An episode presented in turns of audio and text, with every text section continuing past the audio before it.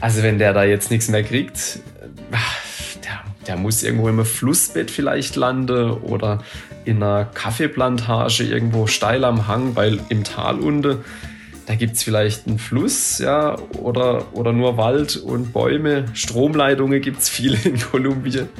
Also, boah, so ganz so Risiko gehe ich dann nicht ein. Also ich muss schon irgendwo eine einigermaßen sichere Landewiese noch zumindest mit einem Auge erreichbar wissen und dann kann man auch mal ein bisschen was versuchen.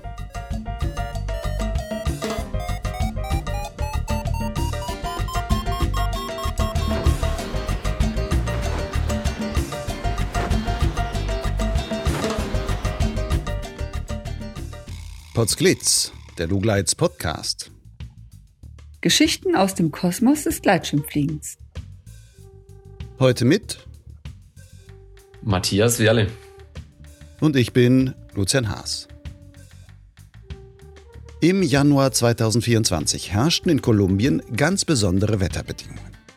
Fast täglich wurden dort neue Rekorde geflogen und die einst magische Grenze von 200 Kilometern für ein FAI-Dreieck rund um Roldanillo fiel gleich reihenweise. Kräftig mitgemischt hat bei dem Reigen Matthias Werle. Der 37-Jährige aus dem Schwarzwald flog innerhalb von zwölf Tagen gleich siebenmal über die 200-Kilometer-Marke. In dieser Folge 129 von Potsglitz spreche ich mit ihm allerdings nicht nur übers Streckenfliegen in Kolumbien. Matthias ist auch ein Meister darin, große geschlossene Aufgaben über dem Schwarzwald zu fliegen. Zudem ist er ein Familienmensch. Und so erzählt er unter anderem von Wendepunkten in unlandbaren Gebieten im Urwald, von den Parallelen des Fliegens in Kolumbien und im Schwarzwald, vom freundschaftlichen Battle mit anderen XC-Piloten, von Flugtagen, die wie Arbeitstage organisiert sind, vom Genuss des frühen Startens, der Herausforderung, für große Dreiecke den Schwarzwald verlassen zu müssen und wie man Fluglust und große Streckenambitionen mit dem Familienleben unter einen Hut bekommt. Wenn dir dieser Podcast gefällt, dann unterstütze doch meine Arbeit daran als Förderer. Wie das ganz einfach geht, erfährst du auf meinem Gleitschirmblog Lugleits und zwar dort auf der Seite Fördern.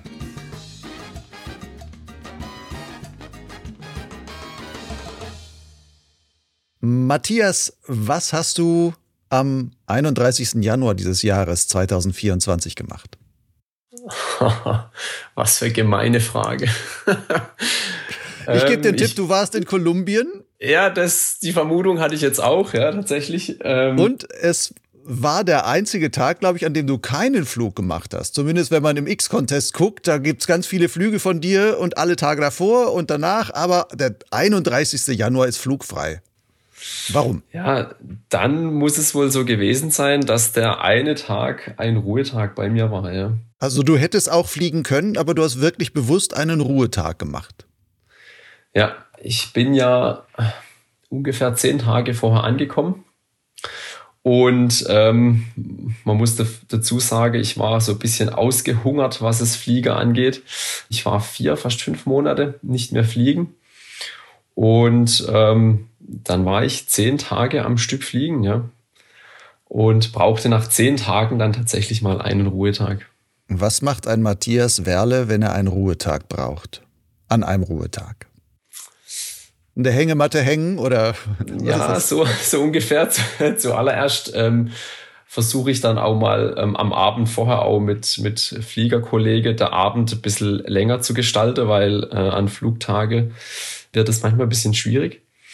Und dann versuche ich tatsächlich auszuschlafen, was in Kolumbien aber tatsächlich etwas schwierig wird, weil ähm, so mit ähm, isolierte Wände, mit isolierte Fenster ist da relativ wenig. Das heißt, man kriegt vom Verkehrsleben oder vom Leben allgemein in Kolumbien auch im Schlafzimmer sehr viel mit. Aber ich mache dann tatsächlich mal so einen richtige Hängematte-Tag. Ja. Ich war zwar morgens relativ früh noch Frühstücke, habe dann gesehen, dass es vom Wetter her vielleicht nicht ganz so gut wird. Dachte so, also heute passt's mal. Ich bin jetzt doch ein bisschen kaputt. Und ähm, ja, dann telefoniere ich auch mal lang mit Frau und Familie. Da habe ich endlich mal Zeit auch dafür.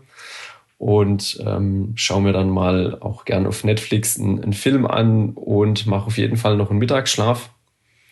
Und am Nachmittag schaue ich mir dann ein bisschen das Stadtleben in Roldanillo an, paar äh, Souvenirs einkaufe für die, für die Frauen und Mädels, Ohrringe aus, aus dieser Perle, die da so schön in, in Kolumbien gern handgemacht sind. Ja, und einfach versuche ein bisschen runterzukommen. Aber die anderen Tage, die du da warst, da war nur Fliegen angesagt. Ja, da hatte ich mir tatsächlich selber so ein straffes Programm auferlegt. also man muss dazu sagen, ich bin ja jetzt, ähm, es war schon das vierte Mal, dass ich dort war. Und es ist jedes Jahr ein bisschen anders. Und ähm, dieses Jahr war es zumindest so, dass es angekündigt war, dass ein El Nino-Jahr wird. Das heißt tendenziell sehr trocken und eigentlich auch gute Verhältnisse, um Strecke zu fliegen. Dementsprechend war ich auch ein bisschen motiviert und habe gehofft, ähm, dass man diese berühmte 200 Kilometer in Roldanillo vielleicht dieses Jahr mal schaffen kann. Also ich bin jetzt nicht überambitioniert, ich habe einfach so gewisse Plan. Aber die Tage, an denen ich fliege, die haben schon sehr starke Struktur. Ja. Also da habe ich einen Plan, bin auch sehr fokussiert, versuche auch mich so ein bisschen rauszunehmen aus dem Trubel und in den Momente, wo es geht, so ein bisschen Ruhe auch zu genießen. Du hast Struktur, sagst du. Was also braucht so eine Struktur, um 200er fliegen zu können? Also grundsätzlich braucht es irgendwo auch die Ambition, ja, ähm, auch gewisse Ehrgeiz. Ich würde jetzt mal sage, dass die 200 Kilometer an diese Tagen nicht so schwierig war, weil die, ähm, die Verhältnisse einfach sehr gut waren. Man braucht einfach auch genügend Ausdauer. Zum einen weiß ich natürlich vorher schon, wo die Wendepunkte sind. Ähm, fürs 200er musste man die dieses Jahr ein bisschen erweitern, also zu den Jahren davor, wo ich immer flog. Und dann kommt mein neues Gebiet, lernt auch Neues dazu. Aber sonst war mir zum Beispiel sehr wichtig, dass ich direkt nach der Landung immer gleich was essen gegangen bin und, ähm, und auch früh wieder ins Bett, weil Schlaf ist für mich unglaublich wichtig, weil so ein, so ein Flugtag ist für mich jetzt körperlich zum Beispiel nicht ganz so anstrengend. Ich mache wahnsinnig viel Sport und von dem her ist das für mich keine so Schwierigkeit. Aber vom Kopf her ist es doch irgendwo auch anstrengend. Jetzt vielleicht nicht so, was Schirmbeherrschung angeht oder, oder Liniewahl, sondern einfach so diese unglaublich viele Eindrücke, die man hat. Also ich bin jemand, der auch viel in der Natur dann einfach aufnimmt. Ich freue mich zum Beispiel, wenn ich irgendwo überm, überm Urwald fliege und sehe ein paar Papageien fliege. Also ich nehme das auch, wer am Streckefliege war diese Sache zu verarbeiten, dann, das ist für mich tatsächlich dann schwieriger. Und da schlafe ich dann auch manchmal schlecht oder oft. Also gerade nach gute Streckeflüge ist es für mich schwierig, manchmal so runterzukommen, weil im, im Kopf findet noch so wie so ein kleines Gewitter statt. Du hast in Kolumbien an elf Tagen in elf Flügen fast 2000 Streckenkilometer gesammelt. Und darunter sind sieben FAI-Dreiecke mit mehr als 200 Kilometern und ich glaube, du hast mal an vier Tagen hintereinander jeweils ein FAI-Dreieck von 200 Kilometern geflogen. Ist das für dich der Reiz des Fliegens? Einfach die großen Strecken abzureißen? Masse statt Klasse. nee. Also, wenn ich so äh, in der Retrospektive sehe, dann sieht es schon ein bisschen verrückt aus, ähm, so viel Kilometer in so kurzer Zeit ich kenne auch wenige Gleitschirmflieger, die das so komprimiert tun, tatsächlich. Aber für mich war es einfach so auch Ausdruck von, ich war unglaublich hungrig aufs Fliegen und ähm, die Art des Fliegens dort unten gefällt mir einfach sehr, sehr gut. Was ist die, die Art des Fliegens da unten? es hat so eine gewisse Ähnlichkeit zum Fliege. Zum Beispiel jetzt im Schwarzwald ist so eine Mischung zwischen Hügel und Berge und aber auch ähm, eine Art Flachland. Und ähm, wie, ja, wie so die, die, die Thermikstruktur, wie das so funktioniert, ist da unten sehr unglaublich so haptisch für mich irgendwie. Also ich kann es gut erkennen, habe ich das Gefühl, also wie die Wolke auch entstehe. Und das ist für mich so, ein, so eine Art Wolkeabreite. Das fällt mir sehr einfach. Das ist so ein natürliches Gefühl, wo ich da einfach entspannt in, an diese Wolke entlang race kann und immer so zwischendurch an, an kleine Hügel wieder mal auf, aufdrehe, aufsore. Ja, das kenne ich von hier und das, das liegt mir einfach sehr gut. Ja. Deswegen war das jetzt nicht wirklich anstrengend, sondern einfach jeden Tag Spaß habe. Ansonsten würde ich auch nicht jeden Tag 200 fliegen, weil ich kenne einige, die sagen dann, ähm, vor allem im Zweiliner muss ich dann einfach mal nach acht, neun Stunden am Tag, brauche ich mal einen Tag Pause, um wieder mich ähm, geistig einfach ein bisschen zu erholen.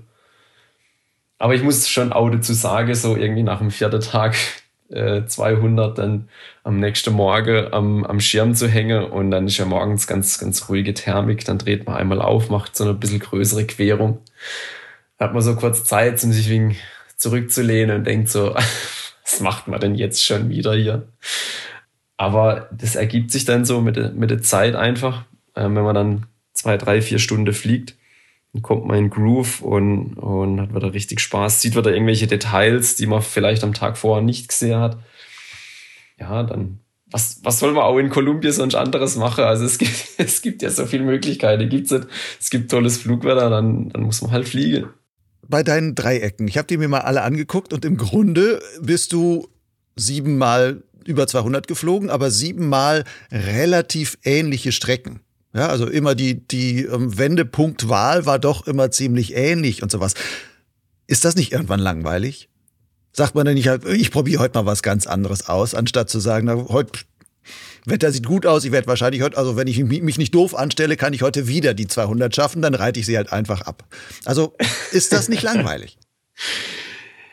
Ja, ja, das, also dieselbe Frage stelle ich mir natürlich auch. Also für mich gibt es trotzdem gewisse, gewisse Reiz dadurch, dass zum Beispiel, also es gibt zum Beispiel ein bestimmtes Windsystem oder so ein, ja, oder System jetzt nicht direkt, aber es, es, es hat tendenziell morgens zum Beispiel eher Wind aus Südost. Das heißt, es macht absolut Sinn, dass man erstmal Richtung Norden fliegt. Und ich bin generell jemand, der extrem früh startet. Also ich war oft jemand, der als erster gestartet ist und ähm, dann losflog. Und dann muss man also, ja, da muss man wissen, also an dem Startplatz, da startet an einem Tag, wenn man so in X-Contest mal reinschaut, gut und gerne mal 200, 300 oder auch 400 Leute. Und ich genieße es total dann, die ersten, ja, so normalerweise fliegt man zwei Stunden bis zum ersten Wendepunkt und da fliege ich wirklich oft dann ganz allein. Oder vielleicht mal mit ein, zwei, drei Leute oftmals dann auch vielleicht noch mit, mit einem leistungsfähigeren Schirm, mit, mit Submarine noch dazu. Und ich habe da wahnsinnig viel Spaß dann an der, an der unterschiedlichen Liniewahl, wie man dann trotzdem irgendwie äh, Paroli bieten kann. Und das sind also nichts, also jetzt nichts äh, ernsthaft äh, wettkampfmäßig, sondern einfach so, was funktioniert besser, so auf, auf eine spielerische Art. Ja, dann setzt man den ersten Wendepunkt und dann hört die Einsamkeit so ein bisschen auf. Dann fliegt man wieder der andere Pilote entgegen, die dann auch die, die Wendepunkte irgendwo ähnlich setzen. Und dann gibt's so ein, so ein bisschen Race-Feeling und äh, da kommt es jetzt nicht auf die gleiche Strecke an, die man dann tagtäglich fliegt, sondern also die Linienwahl, die ist dann oft auch, ergibt sich jeden Tag bisschen anders. Und ähm, jeden Tag fliegt man mit anderen Piloten und man lernt auch gegenseitig von sich. Hm, dieses Jahr war zum Beispiel für mich wahnsinnig interessant, diesen Wendepunkt im Süden zu, so, so weit wie möglich südlich zu setzen, weil ähm, das Gebiet da unten hat wirklich kaum Landeplätze. Also es, es gibt so Notlandeplätze steil am Hang, aber sonst ähm, wirklich an der Berge hoch da gibt's wirklich nur Urwald. Also richtiger unberührter Urwald. Da bin ich auch schon sehr dicht drüber geflogen und wenn man so reinschaut, sieht man da auch gar nicht auf dem Boden. Also das ist, das ist wirklich alles komplett bewachsen. Da Notlande müsse, stelle ich mir sehr abenteuerlich vor. Ich schätze mal, die Ausrüstung wird verloren sein, wenn es so wäre. man kann froh sein, wenn man an einem Stück da wieder rauskommt. Und aber in der Gruppe das, diese Wendepunkte zu erschließen, klingt jetzt vielleicht ein bisschen doof, ja, wenn man jetzt ganz rational drüber nachdenkt. Ich meine, nur weil jemand anderes vorausfliegt, wird die ganze Sache nicht sicherer. Ja. Mhm. Aber es ist halt so ein typischer Lemminge-Effekt. Da fliegt einer voraus, dann fliege ich jetzt da mal hinterher. Es wird schon funktionieren. Und nach ein, zwei Mal hat man dann Vertrauen gefunden. das wäre total spannend ähm, mit, mit, ja, mit so unlandbare Gelände so ein bisschen zu spielen. Also ich bin jetzt niemand, der unnötig gern irgendwie Risiko eingeht, aber ja, das macht dann schon einen, einen Reiz aus. Was, was, was heißt spielen für dich da? Wenn du sagst, mit unlandbarem Gelände spielen. Ich meine, du, das Gelände spielt ja nicht mit dir. Also eigentlich spielst du mit dir selbst, ja? Also mit, mit deinem eigenen Risiko so ungefähr. Ja, ja, ja, klar. Also man versucht, also wenn man es zum ersten Mal versucht, in, über so Urwald zu fliegen, dann ähm, wird man erstmal wirklich Basis machen. Also wirklich bis hoch an die Wolke. Es versucht man jedes Mal natürlich, klar. Ähm, aber wie es beim Fliegen so oft halt leider ist, ähm, schafft man das auch nicht immer. Und dann versucht man die Grenze irgendwie immer so weit wie möglich auszudehnen. Ich zähle mich jetzt da aber trotzdem zu jemandem, der schon eher auf Nummer sicher geht. Also da kenne ich zum Beispiel das Cedar Wright, ein US-Amerikaner, auch ein bekannter Kletterer. Der hat ein ganz anderes Risikobewusstsein wie ich. Also den habe ich da fliegt ein, ein Enzo 3 mit Submarine, der hat nochmal ein bisschen mehr Leistung. Der kommt vielleicht aus dem ein oder anderen Urwaldloch, wird ein bisschen eher raus wie ich, aber nichtsdestotrotz, der flog teilweise, das habe ich dann von weit oben mit 300, 400 Höhenmeter von oben gesehen, fliegt der in Sache rein, wo ich, wo es mir halt die Haare stellt, ja, wo ich denke, boah, also wenn der da jetzt nichts mehr kriegt, der, der muss irgendwo im Flussbett vielleicht landen oder in einer Kaffeeplantage irgendwo steil am Hang, weil unten im Tal unten, da gibt es vielleicht einen Fluss, ja, oder, oder nur Wald und Bäume. Stromleitungen gibt es viele in Kolumbien. Also, boah, so, so ganz so Risiko gehe ich dann nicht ein. Also ich muss schon irgendwo eine einigermaßen sichere Landewiese noch zumindest mit einem Auge erreichbar wissen und dann kann man auch mal ein bisschen was versuchen. Ja. Du hast gerade gesagt, dass ihr euch so gemeinsam quasi das so erschlossen habt. In diesem Jahr ist ja aufgefallen, es gab so einen richtigen 200er Rush in Kolumbien, wo ganz viele ähm, die 200er geflogen sind, sind glaube ich über 20 200er und der eigentliche Roldanillo-Rekord ist quasi täglich irgendwie neu gefallen und ein anderer hat den wieder aufgestellt und sowas. Ist da auch so, so, so ein bisschen Battle dabei? Ja, definitiv. Ah ja, ist so ein richtiges Männerspiel. so typisch, wer, wer, fliegt weiter, ja klar. Ähm, also ich finde es ganz spannend, wenn man das auf einem, auf einem, ähm, auf einem lockeren Niveau sich auch so ein bisschen anstachelt. Aber ich muss sagen, dass das Verhältnis untereinander, wenn man sich dann mal kennt und weiß, äh, wer wie so ein bisschen tickt, dann ist das dann spielerisches, äh, spielerischer Wettkampf. Also das, ich kenne auch welche, die sind sehr verbissen, aber ähm, bei denen weiß ich dann oft auch, ja, die, die sind manchmal dann gar nicht so gut, weil sie es eben zu verkrampft sehen. Und ich habe ganz viele kennengelernt, die sehr aufgeschlossen sind. Man hilft sich untereinander. Man hilft sich auch automatisch, wenn man unterwegs ist ähm, und einer trifft einen Bar, der dann dreht man auch noch mal rum, bevor man jetzt vielleicht irgendwo reinfliegt wo erstmal keine Thermik zu erwarten sein könnte. Dann dreht man nochmal rum, dreht zusammen auf. Und ähm, so ergibt sich schon auch eher eine Gemeinschaft als eine Konkurrenz. Ja. Ist das denn auch so, dass ihr dann quasi nach der Landung euch irgendwo nochmal trefft oder vielleicht denselben Landeplatz habt und dann so eine Art Debriefing macht und da nochmal Strategien besprecht oder dann auch, ich habe dich gesehen, du bist da reingeflogen und wie war das und sonstiges. Also dieses klassische, wenn man mit den üblichen Buddies fliegen geht, die man von zu Hause kennt, dann passiert sowas ständig. Aber ist das, wenn du sagst, so international, da ist ein Cedar Wright und dann ist irgendwie ein, ein Schweizer dabei und ähm, vielleicht ein Kolumbianer und sonst irgendwie was, findet da so ein internationaler Austausch dann auch statt? Ja, ja, klar. Das ist, wie man es halt so kennt. Ähm, also ich bin an dem Tag, als Sida zum Beispiel diesen Rekord flog, bin ich mit ihm zur selben Zeit am selben Landeplatz gelandet und er war natürlich, also in seinem amerikanischen Stil, absolut überschwänglich und, und hat es gefeiert und das steckt auch sehr an und, und ich finde es auch total schön. Ich versuche aber, ich habe mal im Spaß zu meine, also war noch mit ein paar Kumpels, also zufällig mit Kumpels hier aus der Gegend, ähm, habe dann aber mal an einem Abend gesagt, es war vielleicht so ein bisschen im Spaß verstanden, aber so ein gewisser Ernst hat es doch Ich habe mal gesagt, also heute Abend hätte ich gern, dass wir uns über alles unterhalten, nur nicht übers Fliegen. Weil, also, nicht falsch verstehe, es ist so, ähm, auch nachbespreche, das ist auch ganz wichtig, ähm, was man so verbessern kann. Aber wenn, also für mich wird, äh, mir wird es dann manchmal zu viel, wenn es also wirklich nur noch ums Fliege geht, von, von morgens bis abends. Und ich freue mich dann auch mal, wenn man über andere Sachen sich noch unterhält. Und es gibt so viele Möglichkeiten, weil Kolumbien bietet so viel Skurrilitäten an Autos, an Begebenheiten, an wie Sache da gehandhabt werde, wo man sich auch ganz toll drüber unterhalten kann.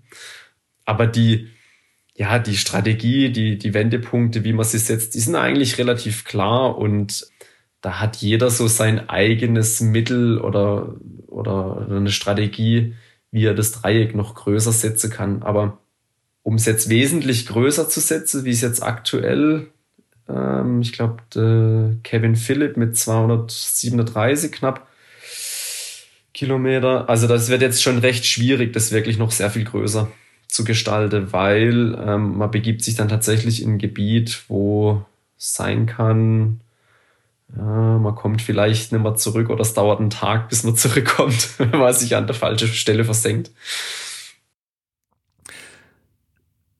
Erzähl mal so ein bisschen, wie ist so ein Tag, an dem du einem 200er fliegst in Kolumbien? Musst du da, also stehst du morgens um sieben auf, fährst um acht Uhr schon zum Startplatz hoch und startest um neun? Oder wie sieht das dort aus? Und wie, wie lang fliegt man dann und was macht man? Wann bist du so ungefähr gelandet, so typische Landezeit?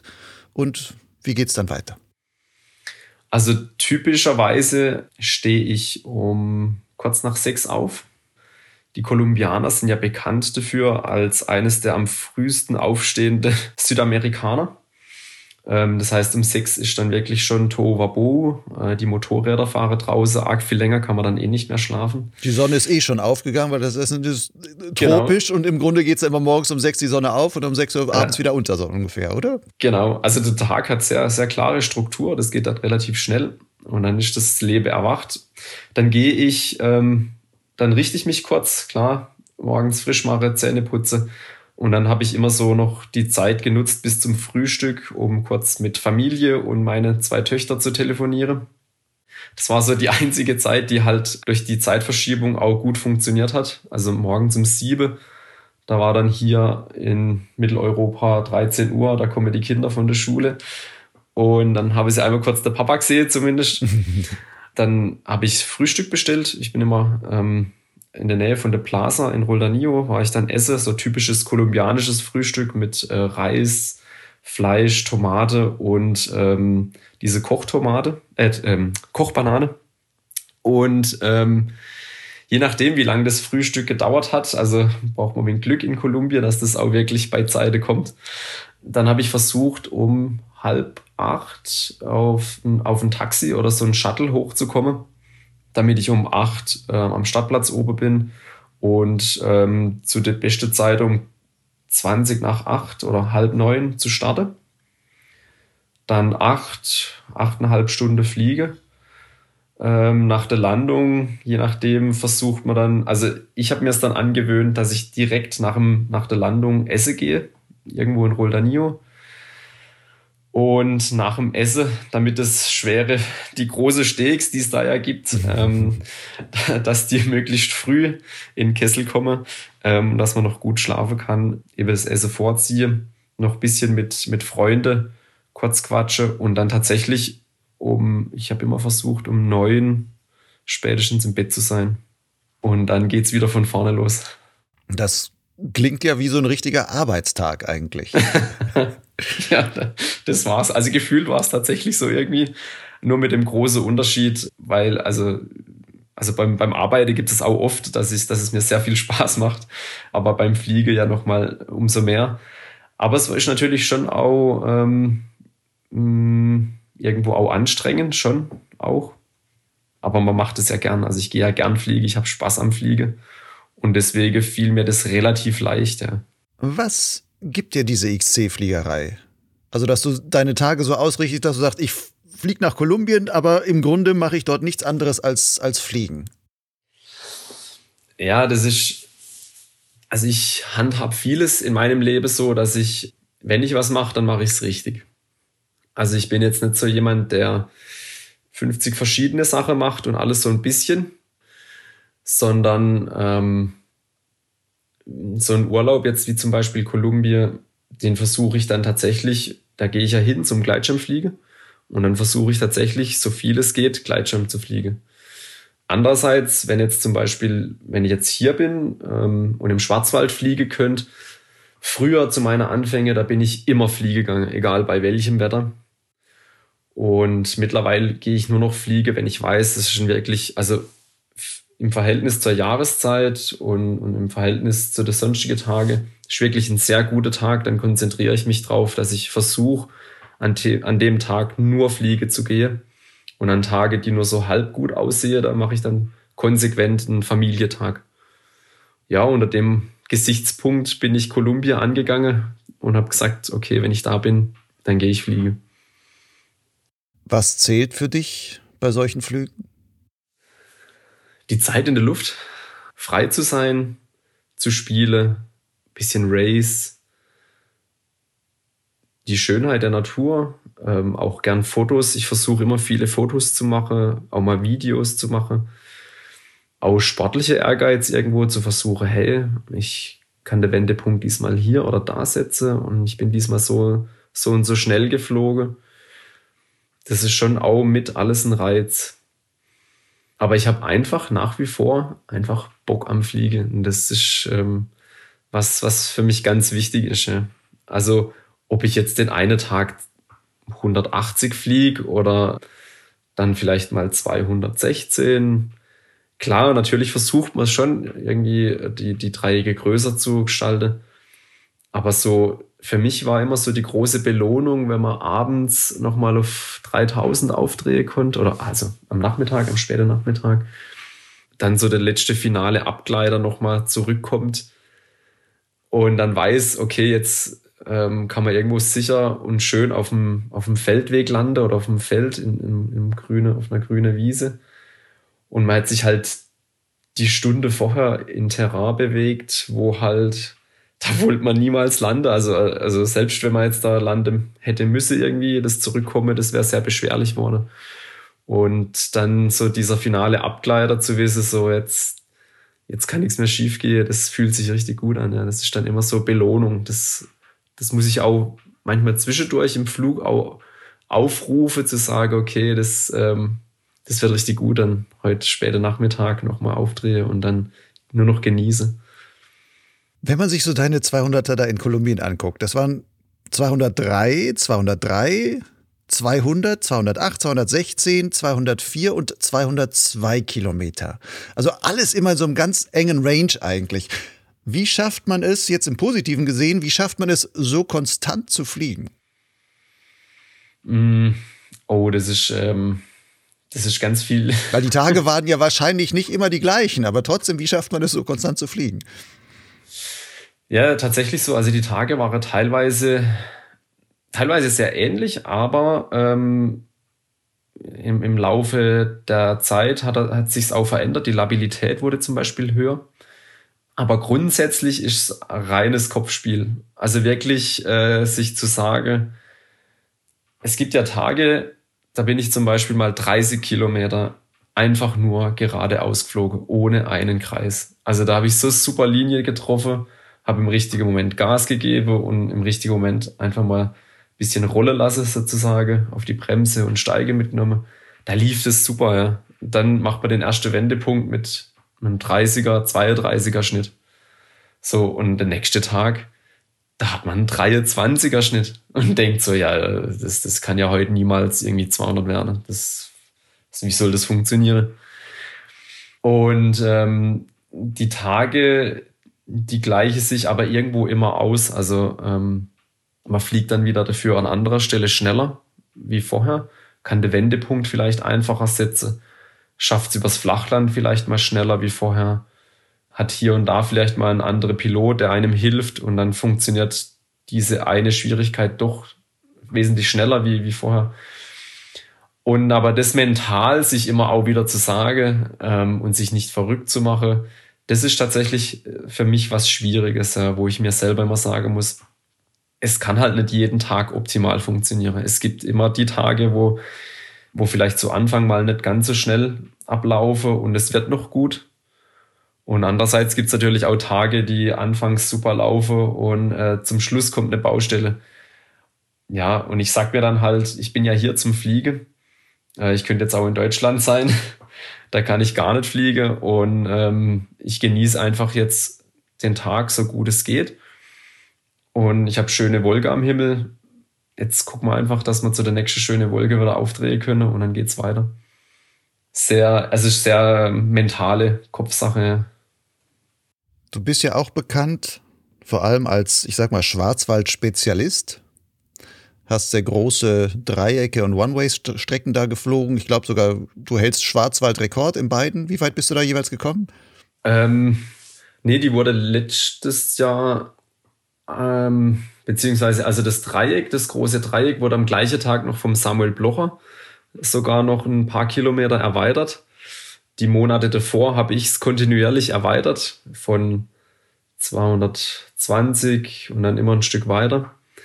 Und One-Way 200, also ich, One-Way bin ich sogar weniger geflogen als im Dreieck 235. Mhm. Und das wird letztes Jahr auch, äh, wird auch mittlerweile gebrochen. Also ich glaube 270 Kilometer vom Max Habel von, von meinem Tafelbühl, das, den, das muss ich mal irgendwann noch korrigieren. Also Grüße an Max. äh, ich hoffe, das hält nicht mehr lang. da kommt der Ehrgeiz hoch. Ja, ja, genau. Aber das ist also sehr freundschaftlich, also absolut äh, ohne böse Wille. Nee. Wie unterscheidet sich das Fliegen im Schwarzwald von Fliegen in Kolumbien? Außer den Temperaturen vielleicht. Und dass man nicht morgens um 8 Uhr schon äh, immer gleich die Thermik schon ausdrehen kann, so ungefähr. Mm. Also der ganz große Unterschied ist auf jeden Fall, ähm, dass der, der Trubel, diese viele Gleitschirmflieger, die haben wir hier nicht. Ja. Äh, ich habe nicht überall irgendwo welche Thermikhilfe sozusagen. Was noch? Also ich finde, Thermik funktioniert bei uns genauso wie, wie in Kolumbien. Das ist nicht so arg viel unterschiedlich. Aber wir haben halt nicht so oft diese gute Tage. Also zum Beispiel 2022, als diese ganze Dreiecke ähm, geflogen wurde im Schwarzwald, das waren einfach auch sehr, sehr gute Flugtage und die hat man auch nicht äh, jedes Jahr ähm, im Schwarzwald. Und in Kolumbien ist das Wetter einfach unglaublich konstant. Ja. Durch die Nähe zum Äquator hat man einfach jeden Tag mehr oder weniger so ähnlich gute Bedingungen.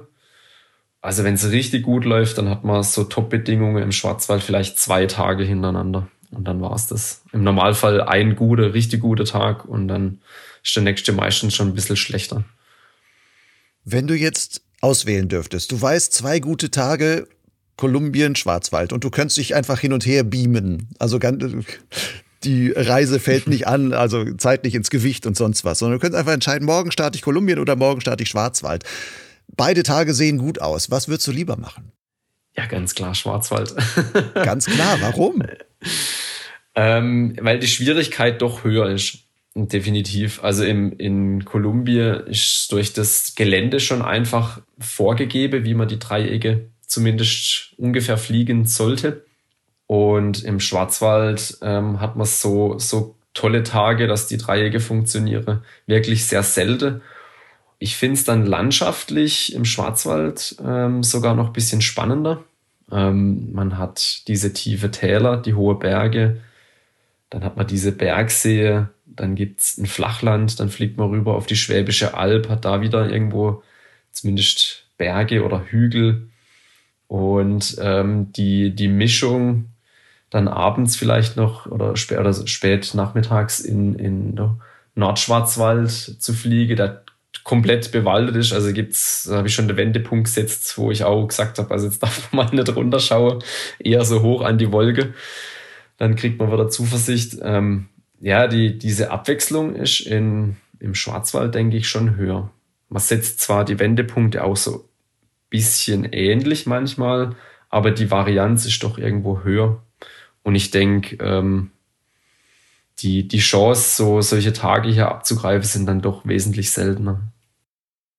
Du hast gerade gesagt, es wäre im Schwarzwald im Grunde etwas schwieriger, auch diese großen Strecken zu fliegen. Reizt dich das? Also wenn es schwer geht irgendwie, wenn man etwas technischer fliegen muss oder was auch immer? Ja, was mich äh, vor allem früher immer sehr gereizt hat, war, also ich bin so, ja, ich bin halt so ein Schwarzwälder. Ich denke auch mal out of the box. Und ähm, früher hieß es dann gern mal oft, ja, also vor 12 Uhr braucht man hier am Tafelbühlen nicht starten. Also vorher geht's nicht richtig. Oder ähm, ja, also wenn, dann fliegt man die Route so und so. Oder so früh fliegt man da noch nicht hin. Oder und das sind alles so, so Sachen, wo ich gern dann mal gesagt habe, ja, stimmt das denn wirklich? Also ich, ich starte jetzt halt einfach mal schon um, um 9.30 Uhr. Ich, also, oder ich habe es halt so langsam gesteigert, irgendwann um 11, dann um 10, dann irgendwann auch um 9.30 Uhr versucht und dann irgendwann auch um kurz nach 9, dann auch mal am Boden gestanden. Klar. Aber mich reizt eher so irgendwelche festgefahrene Sache, die ich dann gern aufbrich und sage, nee, das funktioniert doch. Aber dass ich jetzt so einen besonderen Ehrgeiz hätte, was, was, was mich eher reizt, ist, wenn ich weiß, ähm, es kommt ein richtig toller Tag, ein toller Flugtag, dann reizt mich das auch, ähm, alleine hochzulaufen, gerne auch mal, oder mit, mit ein, zwei Freunden. Und so diesen, wie, der, wie dieser Tag erwacht, dieses alles aufzusaugen, früh aufzustehen, dann muss ich früh am Berg sein, hochlaufe, eine Stunde, eineinhalb. Dann habe ich gern noch Zeit oben am Startplatz, genieße es einfach, wie, wie sich langsam so die Thermik entwickelt. Und diesen, diesen Tag so zur Gänze irgendwie auszukosten. Ob ich jetzt dann da 200 fliege oder vielleicht auch nur 150 oder whatever. Aber diesen Tag so im Ganze aufzusaugen, hat für mich unglaublich viel Wert. Das ist wie so ein, wie eine gute Wanderung mit meiner Frau, äh, wenn ich früh morgens losgehe und dann laufen wir wirklich sechs Stunden oder ja, dass man, ja, dass man aus einem tollen Tag was Schönes macht. Einfach, ja. Was muss man im Schwarzwald verstanden haben, um so große Flüge zu machen? Sind ja nicht so viele Leute, die wirklich große, große Flüge im, Fla im Schwarzwald machen. Ähm, also für mich war das auch ein riesiger Lernprozess. Ähm, eins der, der große, oder ja, also ein Game Changer war für mich auf jeden Fall ähm, irgendwann, dass ich auf einen Zweiliner umgestiegen bin. Mit dem Zweiliner hat man dann doch eher so die Möglichkeit, auch mal größere Durststrecke zu, zu überwinden, also thermische Durststrecke. Man muss sich den Schwarzwald so ein bisschen als ja, das ist, muss ich so vorstellen, wie ein, ja, wie so ein, also ein Gebirge halt einfach, das, das großflächig wirklich Thermik abzieht. Das heißt, an der Rheinebene und auf der, auf der Bar, also auf der Gegenseite im Osten, wird wirklich massiv Luft abgezogen. Und um diese ganz große FAI-Dreiecke zu fliegen, muss man eben den Schwarzwald auch verlassen. Das bedeutet, sobald ich dann rausfliege aus dem Schwarzwald, fliege ich erstmal gegen den Wind. Und oftmals ähm, entsteht dann halt die beste Thermik direkt auf dem Schwarzwald und das dauert dann echt ein Stück, bis ich dann wieder Anschluss finde, wenn ich dieses gute Gebiet verlasse. Und früher stand ich mit einem Dreiliner hm, doch relativ oft am Boden, wenn ich sowas versucht habe. Und ähm, ich habe das Gefühl, mit einem Zweiliner komme ich jetzt doch einfach entscheidend ein bisschen höher an ja, was braucht's noch? Ähm, es braucht auf jeden Fall irgendwo auch Mut. Ich habe ganz oft Tage gehabt, da sind ganz tolle Wolken auf dem Schwarzwald und links und rechts davon sozusagen äh, ist blau. Und da fliegt ja niemand gern hin, wenn, also da erwartet man ja, dass dann wahrscheinlich keine Thermik sein wird. Und es gibt aber trotzdem Thermik da, ja. Nur ähm, man sieht es vielleicht nur an kleine Fluse. Manchmal ist es wirklich total blau. Ähm, und dann ja, so ein bisschen die Verrücktheit zu haben, auch zu sagen, okay, ich verlasse jetzt hier diese tolle Wolkestraße und begib mich jetzt auf Terrain, wo ich nicht genau weiß, funktioniert das oder funktioniert das nicht. Also da braucht es schon, ja, ein bisschen Mut auch, dass man sagt, das wird schon funktionieren. Magst du dieses Experimentieren? mal so, mal so. Also wenn es gut geht, natürlich ist man ganz stolz und sagt sich, ja, ja, ich wusste ja, dass es geht. Und wenn es nicht funktioniert, klar, dann steht man am Boden und, und schaut unter Umständen hoch äh, zurück und denkt so, ja, warum bin ich denn nicht an der tolle Wolke geblieben? Es war, war doch eigentlich klar. Aber so dieses Spitzbübische, ja, das gefällt mir schon. Ja, da, da sehe ich mich schon irgendwo. Mhm. Und ähm, also wenn es funktioniert, ist es dann auch umso schöner. Ja. Willst du dich damit beweisen auch? Hm. Ja, bestimmt auch irgendwo. Ja, ich meine, wenn man sowas schafft, dann sprechen ja alle über einen. Wenn man das nicht schafft, dann geht das unter. Also wenn du irgendwo die abstellst, dann sagt ja auch keiner, ah, guck mal, der Matthias ist schon wieder zehnmal abgesoffen, sondern du bist immer nur, also bist der Held auf jeden Fall, wenn du durchkommst. Und ähm, alle Ausfälle ähm, werden eigentlich nicht weiter diskutiert und wahrgenommen oder sowas. Ja. Aber dass man schon sagt, okay, für dieses Heldentum, was ich dann vielleicht zwischendurch mal habe, dafür nehme ich das Risiko in Kauf, dann früh am Boden zu stehen. Also bewusst jetzt vielleicht nicht. Ich habe schon vor, muss ich ein bisschen überlege, also ist fast schon irgendwie acht oder zehn Jahre her. Da war mal Regionalversammlung Südwest und unser Verein hat diese Regionalversammlung ausgetragen und als, ähm, als Vortrag wurde dann vorgeschlagen, eben, ich, ich sollte ähm, kleine einen kleinen Vortrag halte äh, übers Fliegen im Schwarzwald. Und damals war ich schon so jemand, wo sich eben vor acht oder zehn Jahren aus dem Fenster gelehnt hat und gesagt hat, ja, also mit dem Gleitschirm kann man auch im Schwarzwald 200 Kilometer fliegen. Das warst du damals aber noch nicht. das habe ich damals noch nicht geschafft. Nee, nee. Also da, da war mit Sicherheit äh, Samuel, Samuel Blocher, mit äh, der beste Flieger hier. Und ähm, der ist schon in diese Regionen geflogen, also noch nicht ganz 200 FAI, aber schon in die Richtung. Ich habe damals so einfach die Sache analysiert und gesagt, also rein auf dem Papier her müsste es möglich sein. Und es zeichnet mich jetzt vielleicht zu andere ein bisschen aus, dass ich dann auch überlege, was möglich sein könnte. Und ich sprich es dann auch aus mit dem Risiko natürlich auch, dass ich ähm, entweder als Schwätzer dastehe oder ich liefere dann irgendwann mal ab. Und für mich ist dann aber eher so, ich, ich brauche das vielleicht auch ein bisschen als, als dieser berühmte Arschtritt, dass ich dann sage, okay, wenn ich es jetzt sage, dann muss äh, ich es auch probieren. So. genau, ja, ja. Scheiße, ich muss jetzt ins Blaue fliegen, sonst wird das mit dem 200 eh nie was. Und ich habe gesagt, ja, ja. man kann es. genau, ja. Ich muss irgendwann äh, das validieren, ob das also auch wirklich stimmt, ja. Hm. Wie bist du zum großen XC-Piloten geworden? war das irgendwie geplant? Also hast du dir selber auch so ja immer wieder neue Ziele gesetzt und gesagt, da will ich dann, so wie du die 200 irgendwann mal gemacht hast, aber davor ist ja schon äh, einiges an Schritten davor gewesen. Also wie wird man zum oder wie bist du zum XC-Piloten geworden, der dann halt wirklich irgendwann auch die großen Strecken geschafft hat? Puh, äh, das kommt jetzt drauf an, wie tief man in dieses Thema gehen wolle. Also grundsätzlich war ich irgendwie äh, schon immer irgendwo sportbegeistert. Das heißt, irgendwie so, ein, so Motivation, Antrieb war jetzt für mich nie ähm, schwer. Also ich konnte mich, ich war früh schon, bevor ich ähm, das Gleitschirmfliege begonnen habe, war ich schon sportlich aktiv mit einem guten Freund von mir.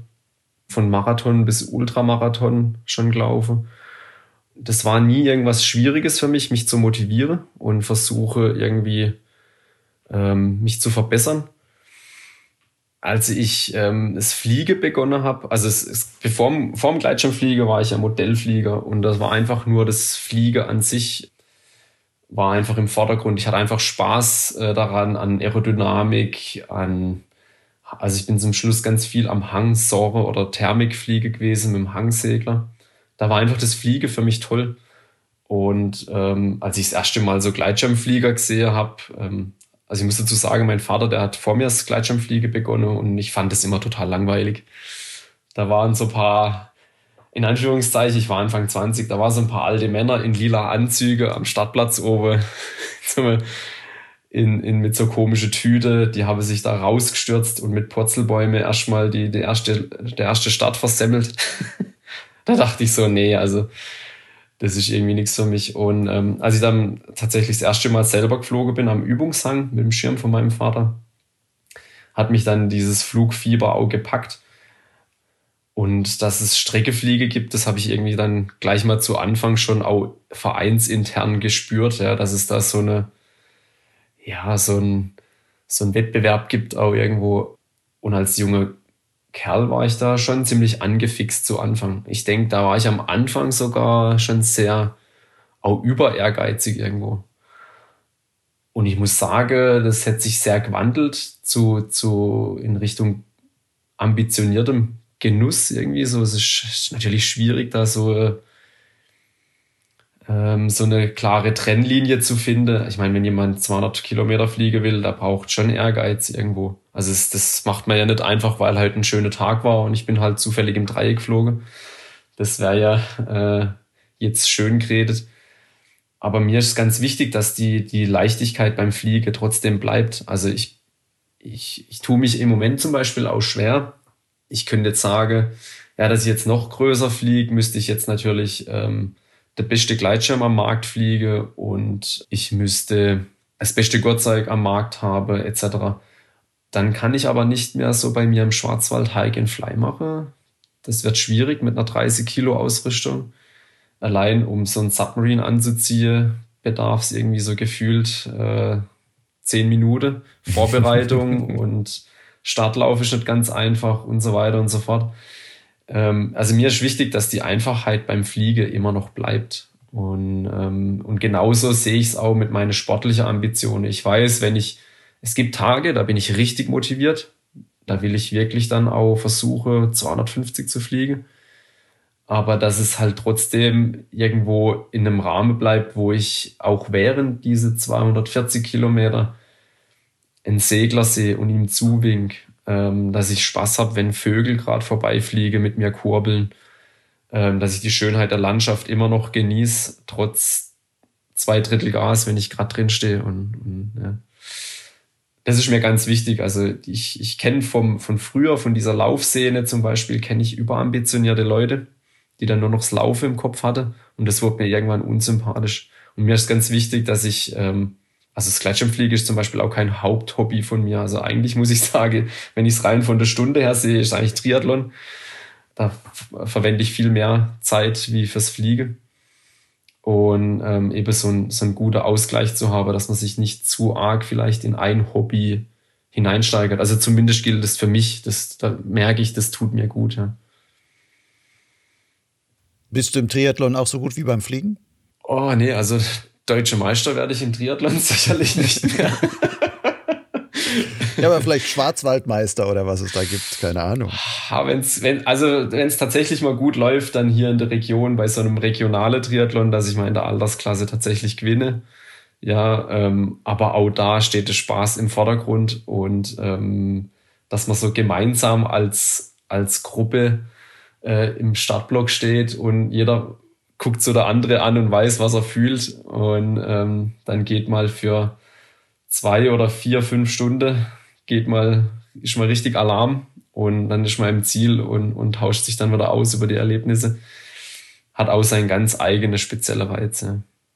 Aber wie, wie auch beim äh, Fliege sehe ich es nicht, ich sehe es schon sportlich irgendwo. Ich habe auch irgendwo gewisse Ehrgeiz, aber ich bin so der typische mit 20 Prozent Einsatz 80 Prozent erreiche und das muss gut sein. Klassische Gleitschirmwettbewerbe fliegst du ja, glaube ich, gar nicht, oder? Also so diese PwC-orientierten, also Deutsche Liga oder sowas, oder bist du da auch schon mal mitgeflogen? Habe ich da was verpasst? Nee, da hast du nichts verpasst. Ähm, fliege ich tatsächlich nicht. Witzigerweise war jetzt in Kolumbien ein sozusagen ein, ein, Zimmerkollege von mir bei zwei Wettbewerben dabei, bei der Colombian Open und der British Winter Open. Er ist absolut begeisterter ähm, Wettbewerbsflieger. Und wir haben uns dann abends immer so ein bisschen ausgetauscht. Ich habe vom Streckefliegen erzählt und er vom Wettbewerb. Und da waren noch ein paar andere Liga-Jungs, waren auch zeitgleich äh, in, in Roldanio. Und da sind wir irgendwann abends zusammengesessen und äh, die waren der Meinung, ich soll doch jetzt endlich mal auch bei so einem Liga-Wettbewerb mitmachen. Und jetzt habe ich mich tatsächlich ähm, im Juni oder Juli, Juli in ähm, zumindest mal angemeldet. Ich weiß natürlich noch nicht, ob ich bei dem Wettbewerb genommen werde, bei der Pulse Elsass Open. Ähm, das ist gerade so bei mir in der Nähe, eineinhalb Stunden zu fahren. Und dann mache ich den Spaß halt mal mit und guck mal, ob ich mit der Liga-Jungs ein bisschen mitfliegen kann. ja, das ist ja wie Schwarzwaldfliegen, nur auf der anderen Seite so ungefähr, wenn du da über den Vogesen dann kreist. Ja, genau. Also ich bin mal gespannt, ob, ob mir das taugt. Ich, ich weiß es ehrlich gesagt noch nicht. Ähm, zumindest mein Zimmerkollege war mir sehr sympathisch und äh, wenn die anderen auch so ticke, dann könnte es ja ganz gut passen. In den Alpen fliegst du auch wenig, also jetzt große Strecken zumindest. Ich, ich weiß, du machst manchmal so Hike and Fly und auch Biwakflüge in den Alpen und sowas, also auch über größere Strecken, aber jetzt große Dreiecke von dir irgendwo mal die Grenze oder sonstiges habe ich auch noch nicht gefunden. Also ich war tatsächlich zwei, dreimal an der Grenze, habe das auch schon mal versucht. Ähm, vor zwei Jahren war ich so mehr oder weniger zufällig in der Nähe und habe mal auf Raten meiner Frau den Gleitschirm mitgenommen. Ich habe gesagt, ich will eigentlich Urlaub machen mit Familie, da kommt der Gleitschirm nicht mit. Und bin dann mal 200 Kilometer an der Grenze geflogen, aber für dieses große Dreieck hat es noch nie gereicht. Warum ich nicht so groß in der Alpe fliege, liegt vielleicht also ein bisschen an der Nähe zu der Alpe. Also zu der Grenze brauche ich sieben Stunden mit dem Auto. Und ich bin tatsächlich jemand, der mittlerweile eher sagt, ich genieße es halt total, hm, hier gut ausschlafe bei mir, ähm, frisch in der Tag an den Berg hochlaufe und hier einen schönen Flug äh, zu versuchen, wie dann sieben Stunden mit dem Auto irgendwo hin, im Auto schlafe, im Zelt schlafe. Äh, dieser ganze Stress, das ah, ja, ist, ist nicht ganz so meins. Natürlich könnte man auch in Schweiz, das ist nicht ganz so weit von hier. Ähm, muss man aber auch dazu sagen, dass man die Gegend wirklich kennen muss. Ich hatte nämlich auch schon beim Hike and Fly Erlebnisse, wo ich sag, ich gehe jetzt mittlerweile mit einem ganz anderen Respekt in, an die Sache beim, in, in der Albe. In der Vorbereitung hatte ich dich nach negativen Erlebnissen gefragt. Und da hast du mir geschrieben, auch negative Erlebnisse hatte ich glücklicherweise keine. Jetzt klang das gerade, wo du sagst Hike and Fly, da habe ich auch schon mal so ein paar was, was nicht so mir Respekt eingeflößt hast. Das heißt, hast du da vielleicht auch schon was Negatives erlebt oder einfach nur Glück gehabt? Ich glaube, Glück gehört immer irgendwo überall dazu. Wär, wäre naiv zu sagen, ähm, man hatte immer alles unter Kontrolle. Ähm, also ich, ich hatte noch nie Retterabgang. Ich war auch nie irgendwie in der Verlegenheit zu sagen, jetzt könnte es dann gleich so sein. Ich hatte nie große Störungen mit, meinem, mit meinen Schirme und dabei soll es eigentlich auch bleiben. Aber ich hatte zum Beispiel mal das Erlebnis, als wir von Chamonix in Richtung Wallis geflogen sind bei einer Hike-and-Fly-Tour. Da ähm, hat es doch deutlich Nordwind. Und ähm, wir konnten aber ähm, durch die große Berge einfach geschützt im Lee fliegen. Also da flog auch alles. Also wir waren nicht die Einzige, die da flogen. Nur flog halt niemand Richtung Wallis, so wie wir. Und ähm, es hat so ein bisschen abgeschattet. Ähm, es war nicht zu erwarten, dass man, dass man noch mehr Höhe tanken kann. Und ich war gerade der Pilot, der vorne rausflog, meine zwei Kumpels hinterher. Und ähm, dieses berühmte Martini, wie man das kennt, das hatte richtig Wind und wir sind dann rückwärts geflogen über längere Strecke. Und ich hatte eigentlich einen ganz, ganz brave C-Schirm und den habe ich dann mal äh, so abspiralt, dass ich wirklich schon äh, so einen Tunnelblick gekriegt habe und währenddessen hat mir der Schirm geklappt mal. Also, wo man eigentlich denkt, das könnte In eigentlich der Spirale hat er geklappt. Mhm. Ja, also ich bin davon ausgegangen, der wird jetzt ausleihen. Mhm. Und ähm, hat er zum Glück nicht, ja, ähm, was mich wundert. Und ähm, ich bin dann zum Glück wieder so weit ins Lee reingeflogen, dass ich ganz sicher landen konnte. Und das war dann für mich so Sache, wo ich sage, also das, das, muss ich nie mehr erleben, aber das war halt auch Glück irgendwo, dass es dann, also oder Mischung auch zwischen dann, ich bleibe jetzt cool, ähm, dass ich jetzt nicht irgendwie überreagiere oder dass ich äh, Tunnelblick äh, im Sinne von, ich, ich verkrampf bekomme. Also Albe ist schon nochmal speziell, da ist das Fliege im Schwarzwald so ein bisschen, ja, ja wie auf dem Ponyhof. Mhm. Ganz also entspannt. Die, also es kann auch gefährlich sein im Schwarzwald, natürlich, keine Frage. Aber man, da gibt es auch so viel Wald und, und sehr enge Täler und ja, da sind ja die meisten Wind. Alpentäler ja teilweise breiter als das, was du im Schwarzwald geboten bekommst. Das stimmt, ja, ja, das stimmt. Aber im Schwarzwald fliegt man generell eigentlich über den Bergen und in der Alpe fliegt man oftmals halt darunter. Und die Windsysteme in der Alpe muss man schon irgendwo auch verstehen. Die sind im Schwarzwald relativ einfach beherrschbar. Und wenn man jetzt nicht bei ganz viel Wind bei uns fliegt, dann ist es im Normalfall auch ähm, jetzt nicht ganz so gefährlich. Hm. Aber, aber es gibt schon auch Ställe zum Beispiel, äh, der Villinger Wald, das ist so ein riesiges Waldgebiet. Also wenn man da tief reinfliegt, dann gibt es vielleicht noch irgendwo eine kleine Lichtung. Da gibt es ein, ein, tolles Video vom Südschwarzwälder, der auf einer, auf einer Waldkreuzung, also Waldwegekreuzung in so einem riesigen Waldgebiet dann landet. Also der Schirm passt gerade so zwischen der Tanne durch und er landet dann vor der Bäume. Also sollte man sich schon überlegen, wo man, wo man hinfliegt, ja. Lass uns mal ein wenig Thema wechseln und mal über Fliegen und Familie sprechen. Du hast jetzt schon häufig erwähnt, du hast Frau, du hast zwei, zwei Töchter, ähm, mit denen telefonierst du dann von Kolumbien aus täglich und auch so, wenn man mal guckt, ich habe so, so, ein Video gesehen, da landest du nach einer, ich glaube, zehntägigen Hike-and-Fly-Tour dann wieder in, im Schwarzwald und dann kommen deine Töchter am Landeplatz angelaufen und ähm, springen dir in die Arme so ungefähr. Nun bist du verheiratet, hast die, diese zwei Töchter. Wie bringt man Fliegerei und Familien, also auch so intensive Fliegerei mit so viel Fliegen, wie du es teilweise machst? Und wie bringt man das mit Familie übereinander? Ich, ich kenne viele Piloten, die dann immer sagen, ja, hm, äh, ich habe heute, ich muss mich an meine Familie richten, ich kann jetzt nicht fliegen gehen oder sonst irgendwas. Also für die ist das immer Stress, Familie und Fliegen. Und so, wie kriegst du das hin, dass das irgendwie klappt? Und offenbar scheint es ja ganz gut zu klappen. Ja, ja, also gut, aber da muss ich schon sagen, das liegt vor allem auch ähm, daran, dass ich eine sehr tolerante Frau habe. Die hat mich zum Glück schon so kennengelernt. Also, äh, ich muss kurz überlegen, ich glaube, genau, ziemlich genau ein Jahr, nachdem ich das Fliege begonnen habe, hat sie mich, haben wir uns kennengelernt. Und da war ich halt voll in der Sturm- und Drangphase beim Fliegen. Und dann wusste sie gleich, wie die Prioritäten sind. Sie war, also sie fuhr damals noch aktiv Motorrad und ähm, dann war sie Motorradfahrer bei gutem Wetter und ich war Fliege. Und jetzt mit Kindern, ja, das hat sich natürlich schon gewandelt. Also sobald äh, dann mal das erste Kind im Anflug ist, dann ähm, muss man schon irgendwo Spagat finden. Da musste ich mich auch irgendwann auch äh, finden oder ja, irgendwo Abstriche machen beim Fliege, weil äh, ansonsten wird es auf kurz oder lang mit, mit Familie nicht funktionieren.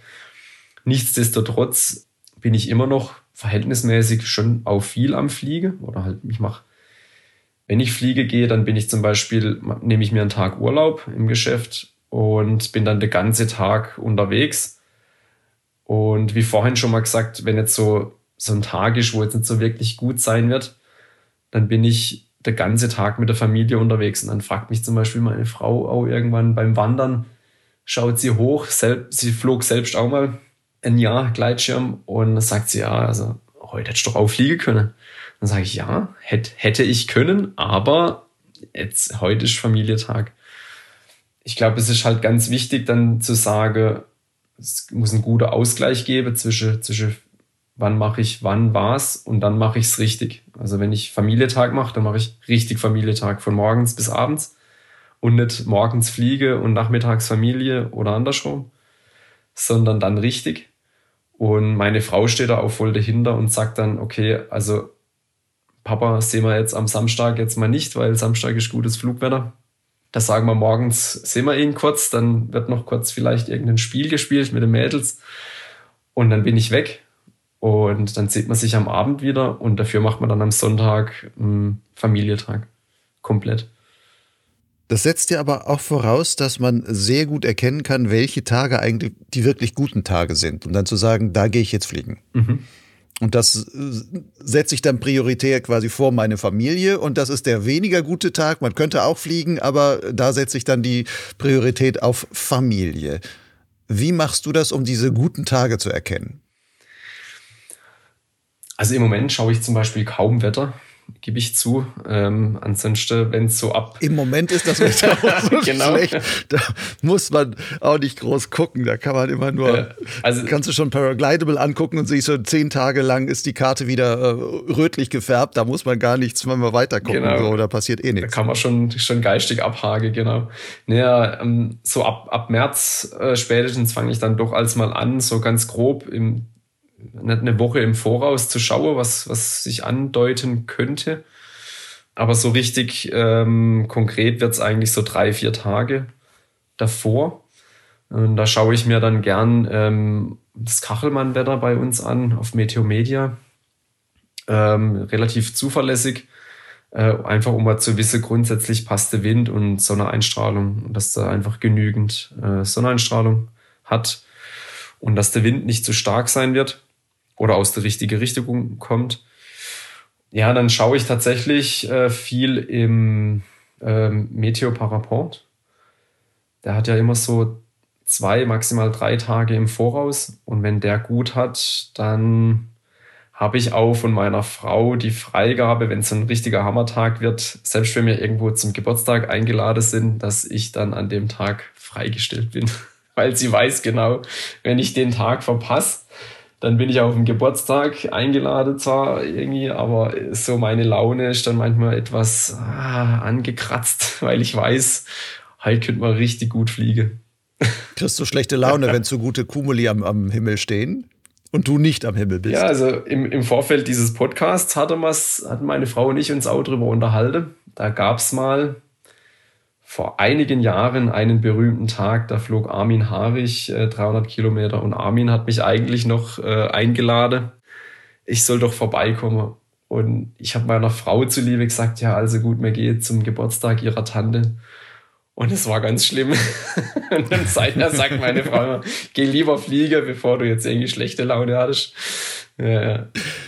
Äh, saßt du dann da beim Geburtstag und hast Live-Tracking geguckt und äh, nee gab's der Armin hat es gab's zum Glück damals noch nicht so richtig und, und aber der Armin hat mich noch angerufen danach und er hat gesagt ja er ist jetzt gerade irgendwie ich weiß nicht mehr wie viel also knapp 300 oder 300 und ich war total verzweifelt am Telefon. Ich habe mich natürlich gefreut für ihn aber ich wäre halt gern mitgeflogen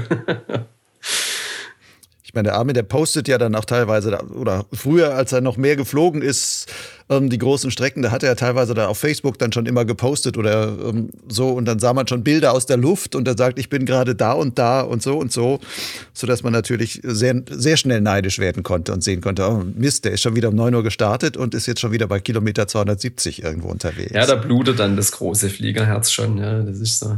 Da wäre man gern auch mit dabei. Ja. Warum hat deine Frau das Gleitschirmfliegen aufgehört? Oh, das hatte den, Prakt also den, diesen einfachen Grund, weil sie schwanger wurde. Und sie hat gesagt, ähm, sobald sie die Verantwortung für die Kinder hat, ähm, ist ihr das Fliegen auch dann zu heikel. Also sie flog schon, schon ganz solide, aber man muss schon auch sagen, man muss auch ehrlich zu sich sein. Es ist, Fliege ist nicht unbedingt auch für jeden geeignet. Ähm, so als als schönes Sonntagnachmittags-Hobby, sage ich mal, zähle ich es jetzt nicht. Äh, man sollte schon eine gewisse Ambition mitbringen und vielleicht auch ein gewisses Talent. Und ähm, sie flog dann auch zu wenig, dass sie wirklich sicher flog. Und ähm, sie hat gesagt, es reicht, wenn einer von uns sich dessen, dessen Risiko aussetzt, dass mal was passieren könnte. Ja. Kann das auch was mit Konkurrenz zu tun haben? Möglicherweise. Also du warst so gut, dass sie sagen, mit dem kann ich eh nie mithalten. Der fliegt mir dann immer da weg und ich, na dann, ich bleib dann halt da, dann am Ende bin ich gelandet und ich muss, muss wieder mit dem Auto hinterherfahren, um ihn irgendwo abzuholen. Nee, das glaube ich jetzt nicht. Sie ist sich schon dessen bewusst, dass ich ähm, doch irgendwo auch ein Talent mitbringe, was sie jetzt nicht erreichen kann. Ja, das ist wahrscheinlich, wie sie Motorrad fährt, das werde ich wahrscheinlich auch nicht erreichen. Äh, da werde ich ihr immer, wenn überhaupt, so hinterherfahren können. Nee, ich glaube, dafür war sie einfach fürs Fliegen nicht, nicht angefressen genug, ähm, dass jetzt so diese, diese, also diese Flamme brennt fürs Fliegen. Für sie war das dann doch eher so, ist toll, diese Erfahrung mal zu, zu erleben, selber am Gleitschirm zu hängen. Aber das war dann doch nicht irgendwas, was, was ihr so viel zurückgeben hat wie jetzt mir. Ja, also sie sagt immer, also meine Auge leuchtet wesentlich anders, wenn, wenn ich vom guten Flug zurückkomme, als wenn drei Wochen schlechtes Wetter war. Du hast gesagt, als Flieger muss man auch irgendwie ambitioniert sein. Was sind deine Ambitionen jetzt noch? Die 200 im Schwarzwald, was du angekündigt hast, die sind gebrochen. Okay, du sagst, man kann noch ein bisschen mehr fliegen, aber ist man nicht irgendwann am Ende angekommen? Also was hast du jetzt noch für Ambitionen? ja, eigentlich müsste ich jetzt aufhören, ja? müsste ein neues Hobby anfangen. Nee, natürlich nicht. Ähm, also das ist diese, diese, also diese Marke von 200 Kilometer, jetzt das nächste wird 250 sein, die setzen wir uns ja selber, ja. Ähm, das sind ja nur irgendwelche Zahlen. Finde ich ganz nett, als mh, hm, dass man so die Motivation oder die, so die, dieser sportliche Ehrgeiz ein bisschen befeuert. Aber ähm, in Kolumbien hätte ich jetzt zum Beispiel genauso sagen können, nach dem ersten 200er, so, jetzt lege ich die Füße hoch. Ich habe auch einen stressigen Job äh, mit Familie, Sport, was ich zu Hause mache. Ist manchmal auch anstrengend. Ja, ich könnte jetzt einfach mal nur noch in die Hängematte liegen. Ähm, nee, nach wie vor habe ich einfach unglaublich viel Spaß am Fliege.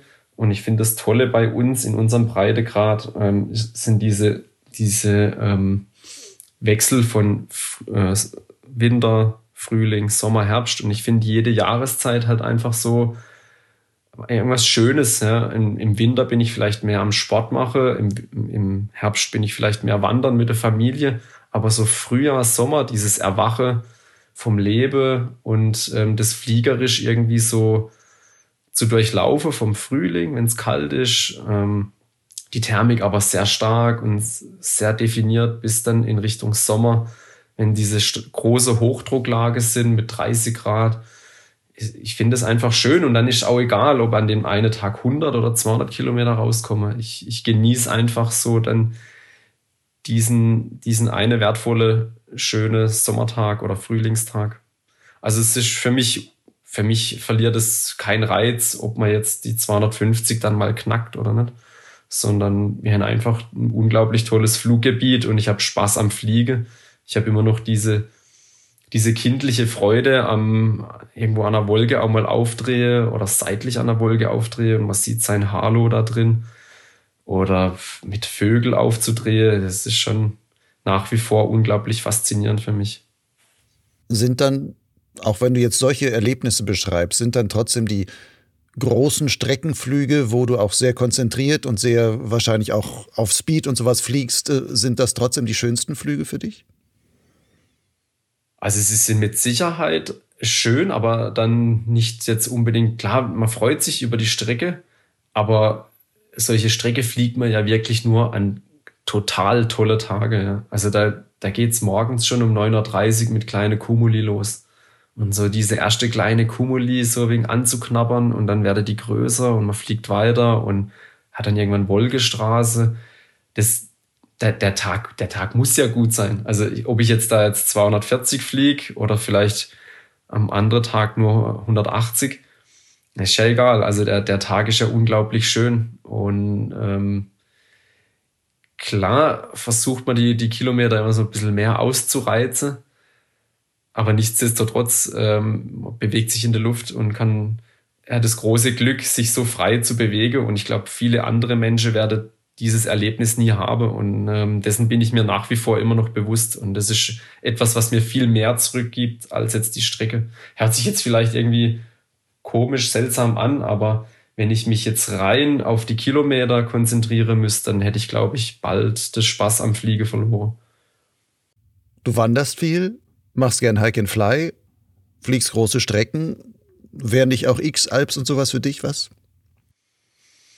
Ähm, also klar, war auch schon mal ein Thema bei, bei mir und Freunde. Meine Freunde meine, meine ich, ich soll es ich soll's mal versuchen. Ähm, ich muss aber auch ehrlich gestehen, ähm, es fasziniert mich total. Ähm, ich verfolge auch die X-Alps. Ähm, meine Produktivität geht in denen zwei Wochen oder zehn Tage komplett in den Keller. Äh, mein Arbeitgeber verzeiht es mir.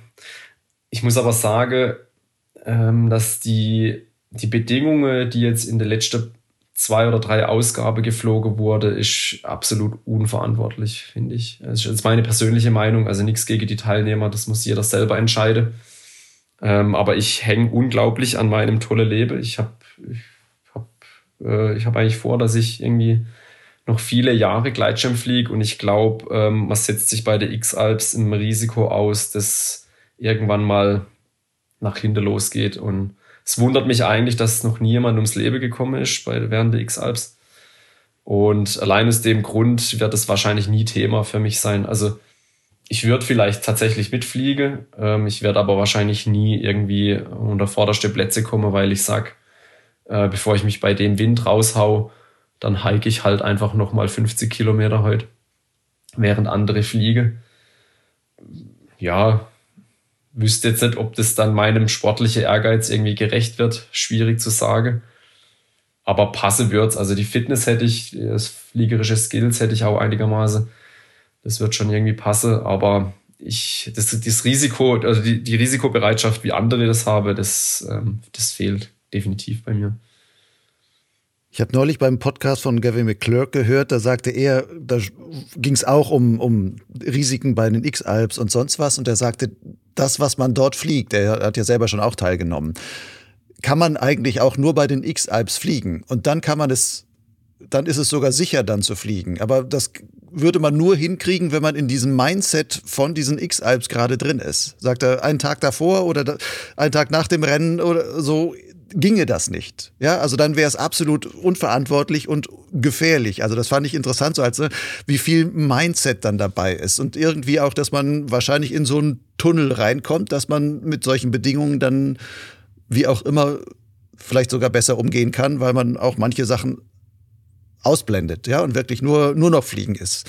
Kennst du sowas, dass man in so einen Tunnel reinkommt beim Fliegen? Ähm Tunnel jetzt, also aus, aus sportlichem Ehrgeiz weniger vielleicht, aber ähm, was ich bei unserer Hike-and-Fly-Tour schon erlebt habe, war, man hat jetzt zum Beispiel für diese Tour von Nizza bis in Schwarzwald zurück, hat man zehn Tage Zeit. Also ich habe auch nur gewisse Urlaub oder Überstunde, die ich, die ich nehmen kann, weil meine Familie beansprucht auch noch ihre vier bis fünf Wochen Urlaub in jedem Jahr. So, das heißt, man hat halt eben nur eine bestimmte Zeit und da versucht man dann schon auch von Nizza möglichst weit Richtung Schwarzwald zu kommen. Und dann fliegt man auch manchmal bei Bedingungen, wo man, wenn man sich ehrlich zugesteht, sagt man, wenn ich jetzt die komplett freie Entscheidung hätte, würde ich sagen, nee, ich, ich würde es jetzt einfach mal so aus Bauchgefühl, aus dem Bauchgefühl heraus, würde ich es eher lassen. Und dann merkt man, ha, doch, es ist doch irgendwo beherrschbar. Aber der Grad, zu, dass es dann doch unbeherrschbar wird, ist manchmal sehr schmal. Also das hat man ja zum Beispiel in meiner Story vorher gehört, äh, als wir von Chamonix ins Wallis geflogen sind. Da ging alles gut, eine Stunde lang schön geflogen und dann auf einmal ist der Schalter umgelegt und man ist Passagier. Ich vermute mal, dass es mir wahrscheinlich bei der X-Alps genauso gehen wird und ich würde wahrscheinlich ein Risiko eingehen, dass ich so im normale Fliege niemals eingehen wird und da dazu hänge ich zu arg an meinem Leben. Als ich dich in der Vorbereitung zu negativen Erlebnissen fragte, das hatten wir vorhin schon mal, aber da ist mir eine Sache noch jetzt gerade wieder eingefallen. Da hast du auf meine Frage nach dem Negativen auch geschrieben, ähm, was du als Negativerlebnis so hast, du einzig der sehr hohe Leistungsgedanken anderer XC-Flieger. Was meinst du damit? Was ist das, was ist das Negative daran für dich? Mhm. Ähm, also es gibt ähm, Gleitschirmflieger, die, ja, also jeder bringt ja sein, sein Päckchen mit zum Fliegen an, an Talent, an Erfahrung, an sportlichem Ehrgeiz etc. Und ähm, egal in welcher Liga jetzt wer fliegt, sozusagen, also in, in, auf welchem Level, ähm, es gibt Pilote, die unglaublich ehrgeizig sind. Manche denken dann, ja, also der Matthias, der fliegt ja öfters mal irgendwie 200.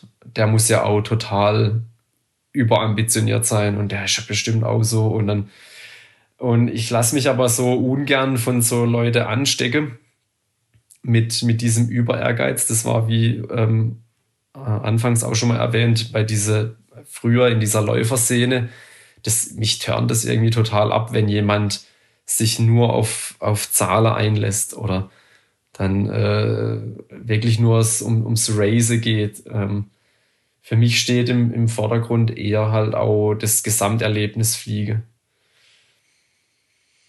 aus dem, aus diesem überambitionierten Ehrgeiz entsteht dann halt auch, je nachdem, auch eine, eine, gewisse Risikobereitschaft und Fliege verzeiht Risiko eigentlich relativ selten. Also wahrscheinlich verhältnismäßig noch ziemlich oft, ja, geht, geht irgendwelche Sache doch noch irgendwie gut. Aber wenn man mal was schief geht, ähm, dann ist halt auch gleich mal der Rücke gebrochen. Also ich habe jetzt in, in Kolumbien auch erlebt, ähm, dass die, die Wettbewerbsteilnehmer von diesem äh, British Winter Open und auch vorher in dem Wettbewerb, da gab es jeden Tag zwei bis drei Retterabgänge und jeden Tag jemand, der im Krankenhaus lag. Also von gebrochenem Arm, gebrochene Beine, gebrochene Hüfte, gebrochene Rücke. Und ähm, pff, das ist was, was, also ist sowas, ich, also ich bin auch nicht unsterblich, niemand ist unsterblich. Ähm, ich finde, man soll halt irgendwie so fliegen, dass man nach wie vor auch viele Jahre Spaß am Fliegen haben sollte.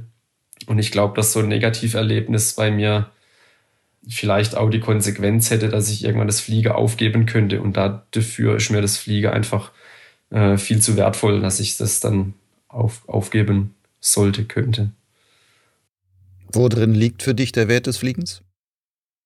Das größte, der größte Wert liegt bei mir so in, in diesem Freiheitsgefühl.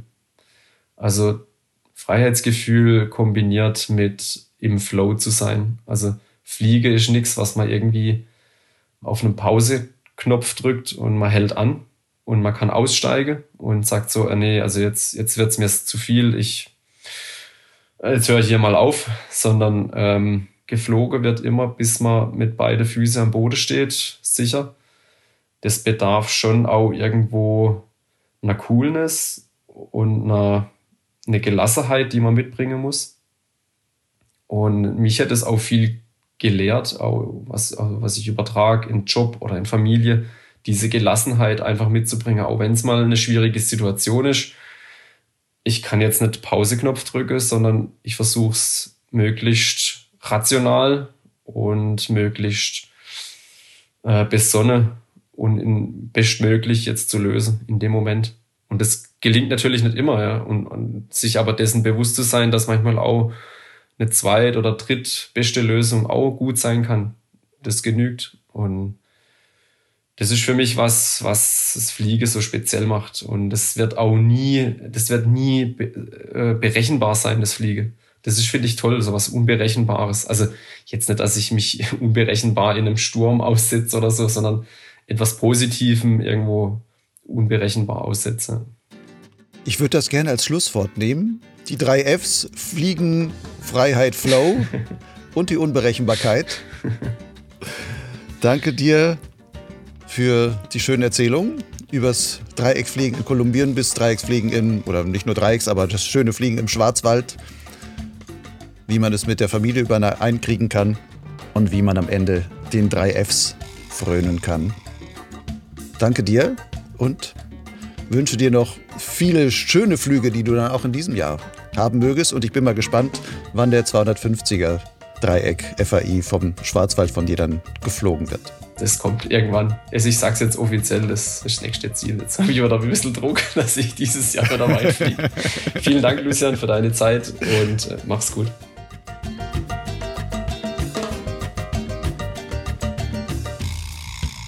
Das war die Episode Nummer 129 von Potsglitz mit Matthias Werle.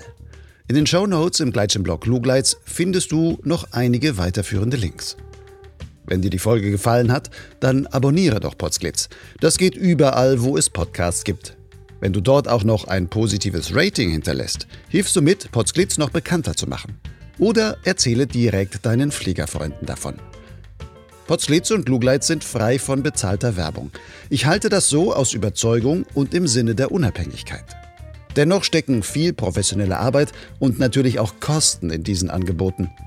Um sie zu finanzieren, setze ich auf das Konzept der freiwilligen Unterstützung. Wenn du bis hierhin zugehört hast, sollte der Podcast ja einen Mehrwert für dich haben. Als Förderer kannst du einfach etwas zurückgeben. Den Betrag kannst du selbst bestimmen. Ein häufig gewählter Förderbeitrag sind übrigens 60 Euro im Jahr oder umgerechnet 5 Euro im Monat. Aber egal was du zahlst, jeder Betrag trägt seinen Teil dazu bei, dass sich Potsglitz und Lugleitz im Dienste der Gleitschirmszene auch in Zukunft betreiben und weiterentwickeln kann. Dafür sage ich Danke. Alle nötigen Informationen, wie dein Förderbeitrag mich erreicht, findest du auf lugleitz.blogspot.com. Dort gibt es den Menüpunkt Fördern. Lugleitz schreibt sich L-U-G-L-I-D-Z. Bis zum nächsten Mal. Fall nicht vom Himmel,